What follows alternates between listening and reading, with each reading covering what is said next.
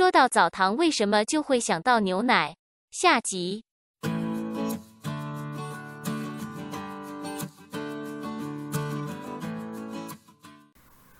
銭湯といえばなぜ牛乳？銭湯の歴史温泉スーパー銭湯銭湯お風呂屋さんに行ったら必ずと言っていいほど瓶の牛乳が置いてありますよね。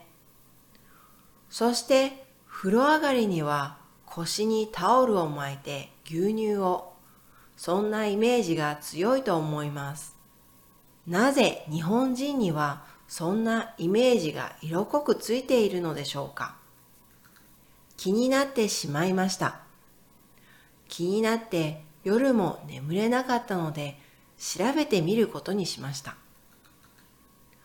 時は戦後に遡り、戻るは戦後。まだ一般家庭にはお風呂がなかった時代に遡ります。当時は内風呂が一般的ではなかったため、多くの人々は近くの銭湯に通っていたそうです。近くの住民が集まっていたので、社交場のようなものになっていたとか。それはそれは活気があったそうです。栄養食品で人気だった牛乳。当時はまだ高度経済成長期の手前、テレビ、洗濯機、冷蔵庫といった三種の神器と言われる家電がようやく市民の手に渡り始めた頃でした。そして並行して栄養食品である牛乳が流行り出した時期にも重なるんだそうです。しかし、まだ冷蔵庫が普及しきっていなかった当時は、多くの家庭では牛乳は朝の配達時に一本だけ飲むことができる貴重な飲み物だったのです。牛乳メーカーもまた、より多くの機会で牛乳を楽しんでもらえる機会を探したんだとか。銭湯は新しい販売チャンネルの一つ。そこで思いついたのが銭湯。銭湯は多くの人が集まっていたため、当時で言うと、だいぶ施設に還元するぐらいの資金があったのでしょう。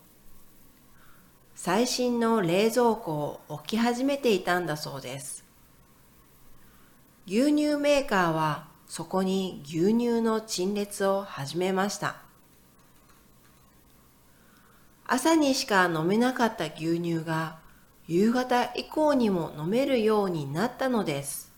それをお客さんたちは贅沢だと感じ、銭湯で牛乳を手に取るようになったんだそうな。そしていつの間にか銭湯といえば牛乳と言えるほどの存在になりました。今となっては当たり前にある銭湯の牛乳ですが、こんな背景を聞くと、銭湯に行ってお風呂上がりに牛乳を飲みたくなってしまいますね。はい、いかがでしたか？今ではどこのうちにもお風呂があるので、逆に銭湯に行くことが贅沢になってきているんですが、贅沢というのはシャンソーの意味です。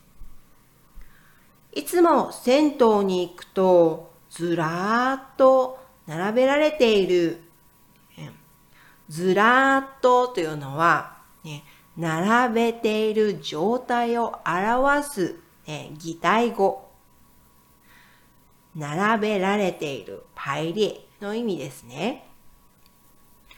牛乳やコーヒー牛乳、フルーツ牛乳、いちご牛乳とかいろいろな種類がありますが、ね、それらの牛乳が、ね、すごい美味しそうに見えて目が行きますよね。見てしまう、ね、目が行くと言います。魔法がかかっているんでしょうか？魔法がかかるというのは、有魔法、ね、魔法、ね、という意味です。お風呂に入っただけなのに、なぜにもこんなに牛乳が美味しく感じられるんだろうね。なんでだろう？戦後直後の贅沢だったっていうことは知らなかったですね。それが今でもこうして受け継がれている、被传下来、受け継がれる。みんなに愛されてきた証拠なんでしょうね。銭湯に行けば今では牛乳以外にもジュースやビール、水やお茶といった飲み物が並べられています。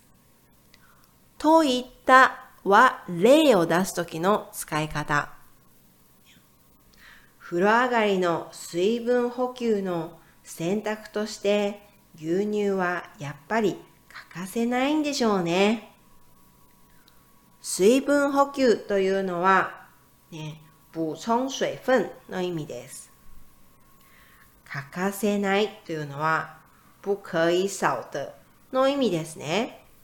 スーパー銭湯などに行くと、最近は定食屋が併設されているところもありますし、併設というのは、ね、一緒に設置されている、ね、一設置、一設備という意味です。